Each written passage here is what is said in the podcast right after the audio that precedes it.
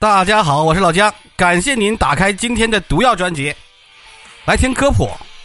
今天啊，老姜会讲两个国家的风月旅行事迹。本来是想放到一本新书里，就叫做《旅行风月指南》，后来想想还是先放在毒药里试一试。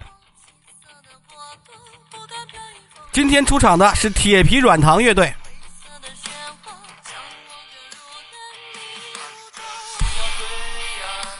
每到周末，从德国东部德累斯顿市开车，就要经过著名的欧洲 E 五五高速，在 在即将抵达捷克边境城市切布镇的时候，总会被路边的广告牌那个滚动字幕吸引，因为那个字幕上面写着“减速慢行，前方有美女”。因为在这里啊，拥有数百家的情色场所。无数浓妆艳抹的性工作者就站在路边打量着身边经过的汽车，只要看到汽车减速，他们就会用德语甚至六种不同的语言上前招揽生意。事实上，以切布镇为中心的德国和捷克边境，早就已经形成长达六十公里的性产业走廊。这里不仅有捷克、匈牙利、乌克兰等等欧洲国家的工作者们，还有无数来自欧洲各地的寻欢者。许多欧洲男性会借助出差的名义来到这里，有一些企业甚至直白的把这里当做了团建儿。哎，我们团建的时候就要去这儿。这个地点切布镇只是捷克庞大的情色产业的一个缩影。或有些人对于捷克的印象还停留在生动有趣的动画片《鼹鼠的故事》，或者壮丽的布拉格城堡、庄严的圣维塔大教堂以及充满文艺气息的黄金巷。说实话，捷克首都布拉格是我一直想去的地方。谁能想到啊，这样一个承载了悠久历史和艺术精华的国家，早就已经成为了欧洲最著名的后宫。捷克西部啊和德国接壤，东部和乌波兰啊还有斯洛伐克呀紧挨着，国土面积七点八九万平方公里，还没有我们重庆的面积大。在捷克呢，这个工作，这个这个性既是生活，也是工作。在官员里头，不但参议员可以毫无顾忌地公开讨论自己最喜欢的成人影片的类型，就连捷克总统米洛什泽曼也被爆出电脑里存着成人视频。捷克的官员尚且如此，更别提普通百姓了。从影视明星、体坛冠军、学校教师、退伍士兵，整个这个行业的从业人员遍布了捷克的每一个产业。全球最大的色情资本公司 WGCC 就在这个捷克里。就在捷克，在全球的这个产业链里中，捷克最出名的就是电影。其中全球最大那个，刚才我说的 WGCZ，它那个总部就在那儿嘛。它那个总部呢，呃，还现在是有有可以开放参观的，大家有有有机会去看一看。根据业内人士统计，由捷克拍摄制作的影视作品，每年可以创造数十亿美元的收入，各类衍生的收入那就不计其数了。捷克的古堡啊、学校啊、酒店呐，甚至知名的旅游场所呀，都成了电影拍摄的场景。甚至有着细心网友凭着他惊人的阅片量啊，绘制了一幅布拉克拍布拉格拍片圣地巡礼地图，详细的记录了这个城市每处曾经拍摄过成人视频的角落。成人电影自然离不开演员了，其中捷克籍的女孩多，因为捷克女孩本来就以身材曼妙、气质高雅著称啊。可以说最出名的就是体坛的兹丹卡·波德卡波娃。这个波德卡波娃呢，曾经是捷克国家体操队的中坚力量，十年职业生涯四次拿到全国冠军。赛场上，她的身材高挑，面容精致，曾经是很多人的梦中女神。然而，就是这样一位世界著名的体操明星，以后职业生涯结束以后，转战到了影视行业。大家都知道什么影视？不过呢，这也完全没有意外，因为波德卡波娃退役之前就参加过那个照片的拍摄，《阁楼》大家都知道吧？《阁楼》里最受欢迎的捷克女孩那就是她。这都不算什么，我跟你说，这都不算什么。前些年，捷克曾经爆出过九个捷克卫队的总统卫队的警卫曾经参加过一家同性恋网站的裸体拍摄，被迫提前退役。各种职业人士涉足这个行业，捷克人已经见怪不怪了。有些成人女演员居然还拿着以往的职业经历去参选欧盟的议员。二零零四年，捷克加入欧盟的同年，就是那一年，一个名字叫做多利·布斯奇的成人女演员就宣布要竞选欧洲议会的议员。她也根本不掩饰自己的职业，叫做布斯，嗯，布斯奇。她表示啊，可以把自己从事这个电影行业的经历借鉴到施政纲领方面，因为他提出的这个竞选口号就是彼此相爱，共同繁衍下一代。虽然我们不知道这个行业的经历和欧洲议会之间到底有多大关系。但是他的竞选过程还是得到了许多男士的支持，只是在最后的投票里头落选。杰克的许多这个电影里头也不乏高学历的女孩，除了这个电影行业，杰克到处都充满着各种各样的色情俱乐部、按摩会所、酒吧，还有数不清的站街女。可悲的是，这从业者不乏高学历的捷克女大学生，甚至他们是主动下海的。当时为什么呢？就是要追溯到三十年前东欧剧变了。随着苏联解体，捷克斯洛伐克联邦共和国成立，随后分裂成捷克和斯洛伐克两个国家。然后呢，嗯，捷克开始本来是身处社会主义阵营，对于这件事情讳莫如深。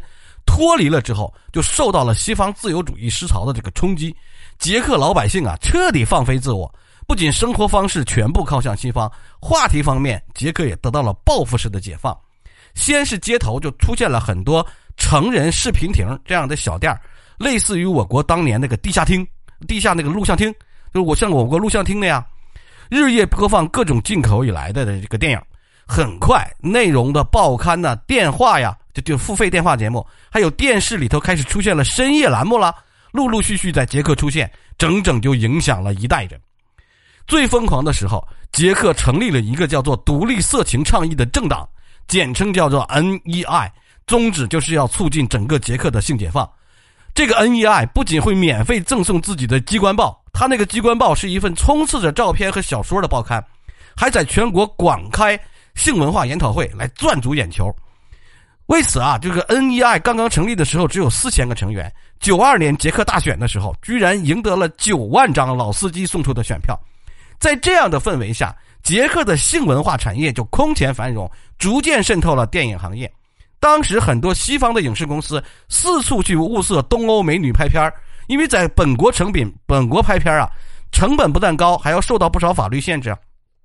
可他们看到捷克成熟的电影产业的时候，哎呦，这眼睛一亮，技术设备、演员都齐了，直接就就地开拍。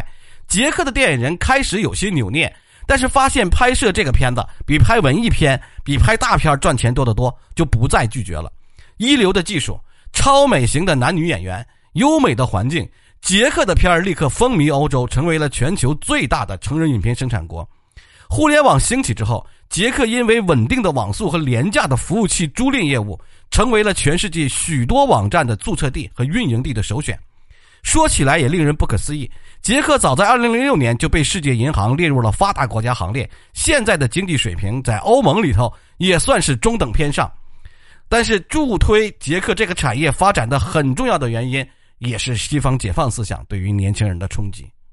刚刚独立的时候啊，的的确确是太穷了，很多女孩因为经济不景气，偷偷的跑到富裕的邻国德国去开展服务。对于德国人来说，捷克的行业啊，相对比本国实在是价廉而且人美，逐渐就在欧洲传开了名气。慢慢的，很多欧洲片商就纷纷来捷克拍摄所谓的素人体验，故意用金钱引诱年轻人参与电影的拍摄。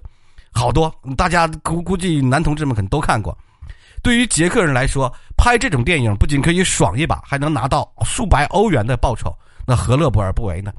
捷克的片商曾经多次在布拉格举办周末活动，观众不仅可以用手机拍摄现场，而且你只要持有健康证明，就可以直接上阵，直接参与拍摄，可以说是发达到了极点。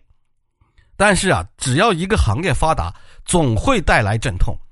这个捷克的年轻人从事这个业务，只是为了赚快赚快钱，所以说呢，很多女孩不管是来自东欧的、亚洲的，还有中亚的这些女孩完全属于被剥削的阶层。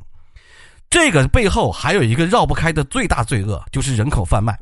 每年都有大量乌克兰、俄罗斯、立陶宛还有亚洲等国的女性在捷克境内被贩卖，她们有些直接就被卖到场所里工作，每天从早到晚不不停的接客。甚至怀孕期间都得不到休息，拿到手的报酬只有百分之二十，大头都被中介还有幕后的黑帮拿走了。这些来捷克的外国女孩，有的是旅游签证，有的是偷渡的。不仅收入低，往往在受到客人的侮辱袭击之后还不敢报警，只能自认倒霉。所以说，大部分工作者基本上都是被剥削的最底层。更悲惨的是，经过捷克中转被卖到南美、中东充当性奴的女孩，等待他们那个命运啊，可想而知。捷克还有一个令人诟病的法律和漏洞：法女孩法定的性生活年龄是十五岁，这个标准是远远低于周边的国家的。让许许多多喜欢小孩的就喜出望外啊！所以说，非法的这种啊交易案件就越来越多了。而且，叫嗯，捷克还有一个不光彩的名词，叫做“欧洲南极之乡”。曾经过有过一个很有名的纪录片，捷克导演自己拍摄的，叫做《没有灵魂的躯体》，就是东欧捷克南极南厨地残酷生存实录这个纪录片。这个一群捷克少年行走在捷克首都布拉格的黑暗角落。靠拍片和出卖自己的肉体生活，的的确确是有点惨的。纪录片里这些男孩只有十五六岁，而往往他们最小的十一二岁。色情产业最大的危害是什么？艾滋病嘛。捷克的艾滋病感染人数，二零一零年到二零一八年期间增长了百分之一百二十八，增长率世界第五。现在呢，捷克国内啊，不少有人就呼声，大部分捷克人哈，大部分的捷克人其实一直对于色情大国的称呼十分反感。不断在网上发明说我们的是成人产业很发达，但不是每个人都是为了钱去拍片的。但是网络上关于捷克成人电影为什么如此发达，为什么捷克女孩都喜欢去演这样的讨论从来没有停止。没办法，成人电影所掀起的产业早已经是捷克挥之不去的头衔。这个就好像我们看日本一样，欧洲人也是这么看捷克的。这么一说，大家就应该明白了吧？感谢大家的收听，下一期我们讲一讲女性的后宫在哪里。下期再见。